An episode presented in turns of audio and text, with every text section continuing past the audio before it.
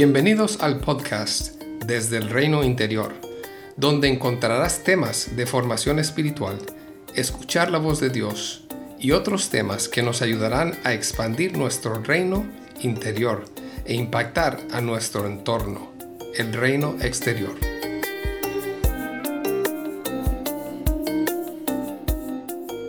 Hola, me imagino que ya todos de una u otra manera nos estamos preparando para la celebración de Navidad. Sé que para algunas personas estas fechas son también llenas de tristeza por diversas razones. Pido a Dios que encuentres consuelo, tiempo para lamentarte y abrazar el gozo en medio de las circunstancias, celebrando ese niño que nos ha cambiado la vida para bien. Hoy quiero presentarte una reflexión que espero que te inspire a pausar en medio de tantas celebraciones, compra de regalos, actividades, para poder meditar en cómo estas cuatro velas, estas cuatro palabras están en tu vida. Y sobre todo que a partir de mi reflexión puedas sacar tus propias reflexiones e invitaciones personales de parte de Dios para así prepararnos para un nuevo año. Iniciemos con la primera vela de Adviento, que es la esperanza. Parece algo sencillo de describir, pero si te preguntara, ¿qué es la esperanza? A lo mejor te pasaría como a mí, que tienes que buscar muchas palabras para describir lo que es. Muchas veces la esperanza es algo que parece etéreo, vago, vaporoso, no tangible. La esperanza es más que un sentimiento y más que estar en un estado de bienestar. La esperanza, si la ponemos en nuestras circunstancias a nuestro alrededor, con solo salir a la calle o ver las noticias, la perderíamos.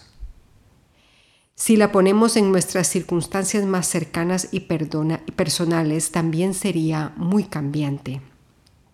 Y a la vez creo que si somos honestos como seres humanos, es normal que a veces perdamos la esperanza o que nuestra esperanza disminuya. Hay momentos difíciles en nuestras vidas que drenan la esperanza, por lo menos por un tiempo. Por otro lado, algo que he estado meditando todo este año, y creo que lo mencioné en algún otro podcast, es sobre la idea de que en ocasiones confundimos la esperanza con idealismo. Tener esperanza basada e inspirada en Cristo es estar consciente de que nuestra esperanza no será un estado donde no tendremos sufrimiento o una idea de que la vida siempre y en todo momento irá a, lo, a mejor.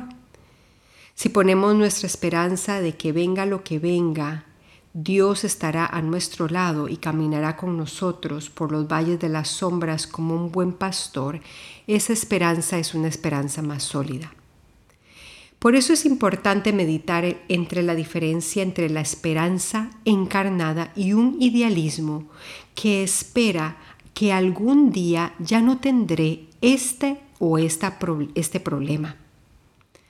¿No te pasa a ti que a veces escuchamos en otros o hasta hay una voz interna inconsciente que nos dice, ah, si tú aprendes esto o lo otro, ya este sufrimiento nunca te visitará.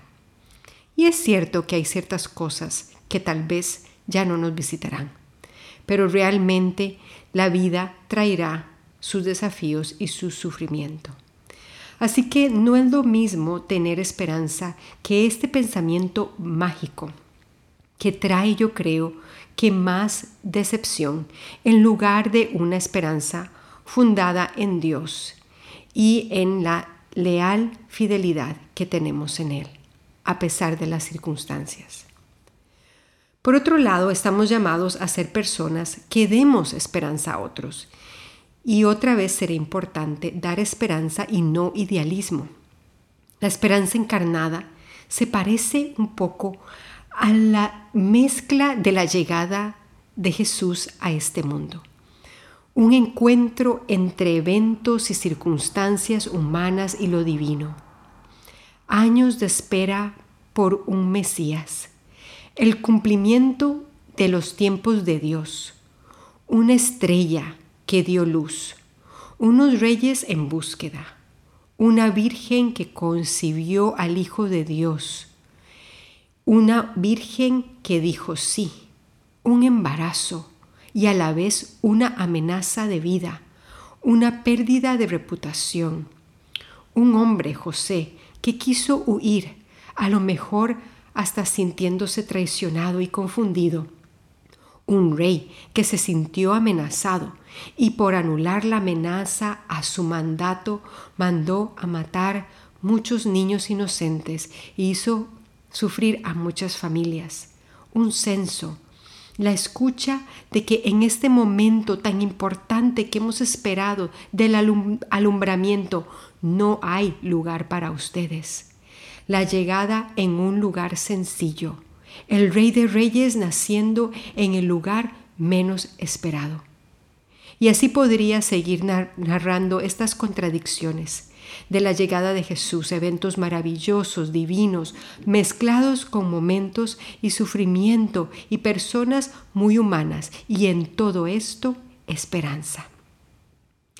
Que Jesús hoy pueda ayudarte a pensar en cómo puedes abrazar la esperanza encarnada y ser esperanza para otros. Vamos a la segunda palabra o a la segunda vela, la paz.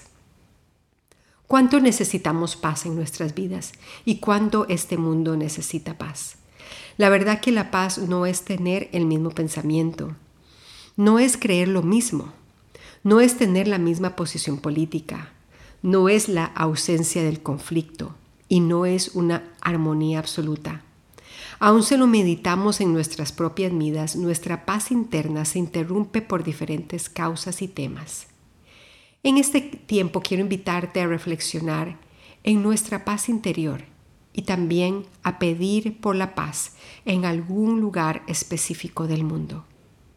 ¿Qué temas en tu contexto cercano te han quitado la paz en este año que está por terminar?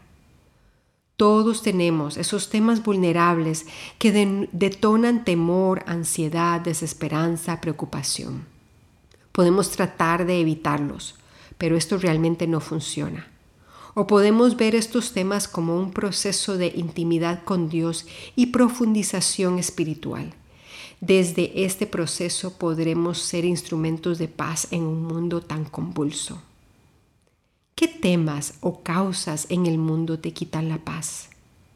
Esos temas que pueden ser detonantes para la crítica, para la queja, para el gran desánimo o para las preguntas que hacen mucho, ¿a dónde está Dios? Estos temas también pueden convertirse en temas de oración para pedir por la paz.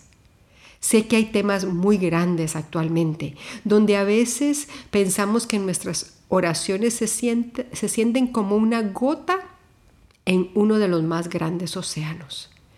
Pero yo te animo que la oración del justo y de muchos justos pueden mucho Tal vez no veamos algo de inmediato, pero la oración por la paz en diferentes lugares, circunstancias, mientras vas caminando por la calle, hacen una diferencia.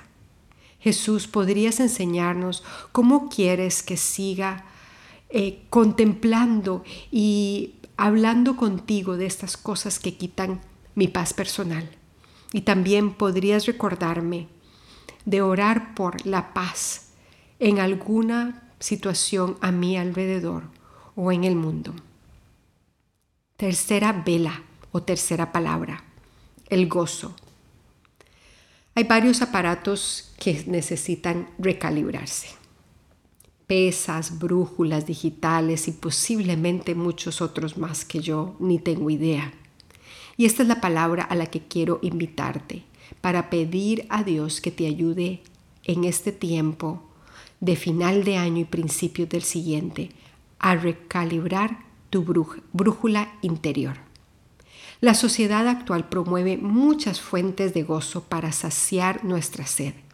Algunas de ellas, nuestras experiencias que estimulen nuestros sentidos de aventura, nuevos viajes, nuevas exploraciones, el bienestar y la seguridad financiera, el entretenimiento de diferentes tipos, la expectativa de que todos nuestros esfuerzos y nuestro trabajo deben producir un fruto multiplicado, un enfoque en la recompensa, el éxito, sea como sea que lo percibamos cada uno de nosotros. Esperar grandes y rápidos resultados a nuestras oraciones, el aprecio y la admiración de los que nos rodean, un sentido de autorrealización y autosatisfacción constantes en todas las cosas que hacemos o en nuestro trabajo. Y así podría seguir nombrando algunas. Debo confesar que algunas veces mi brújula interior se desvía por grados y busco el gozo en algunas de estas fuentes que he mencionado.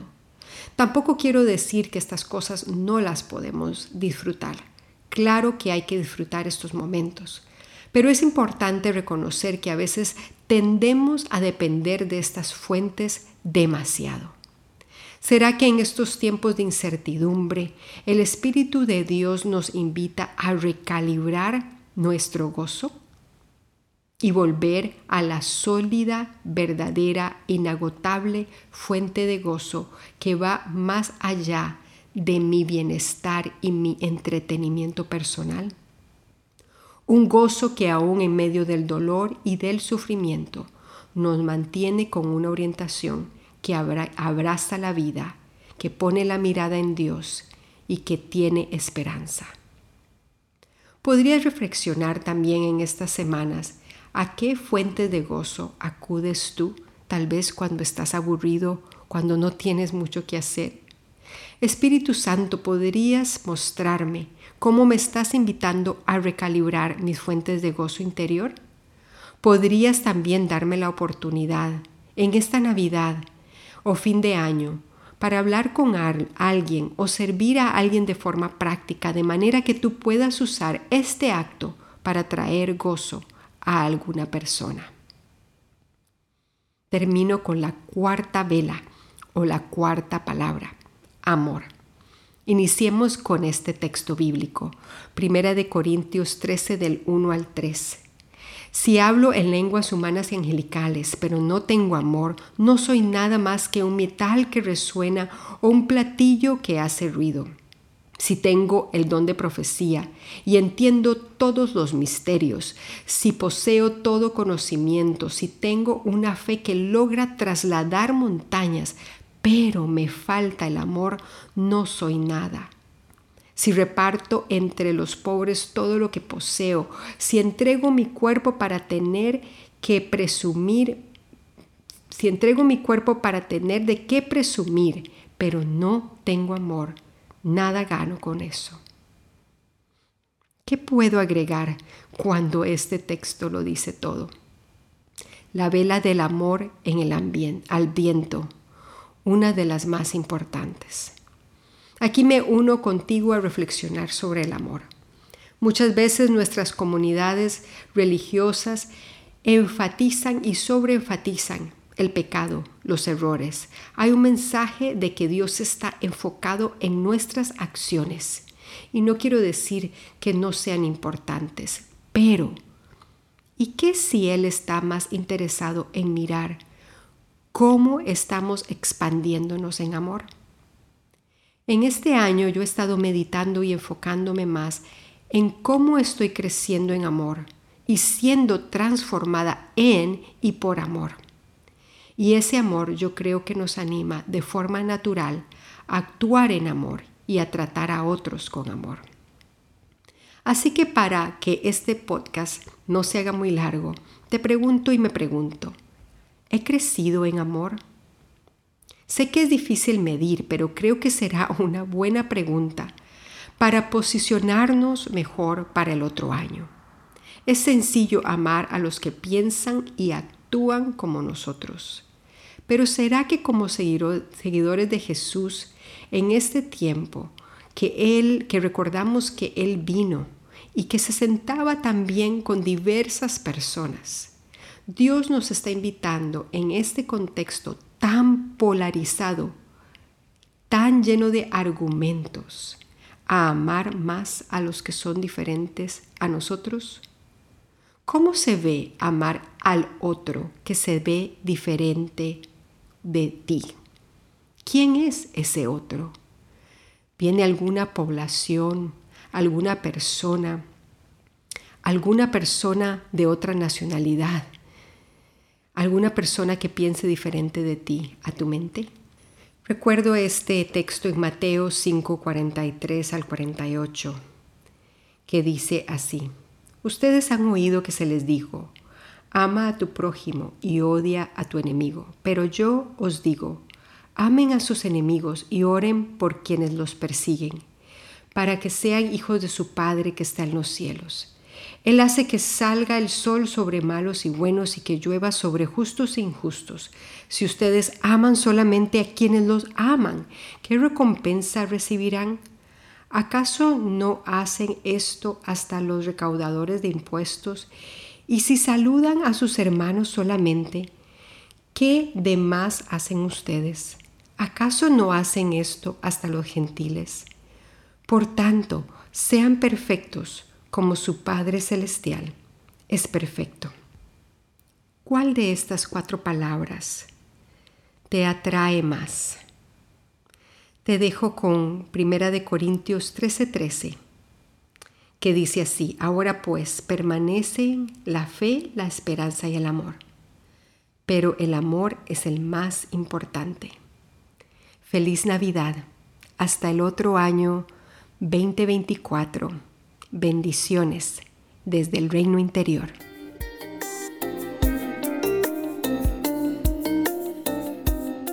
Gracias por acompañarnos hoy.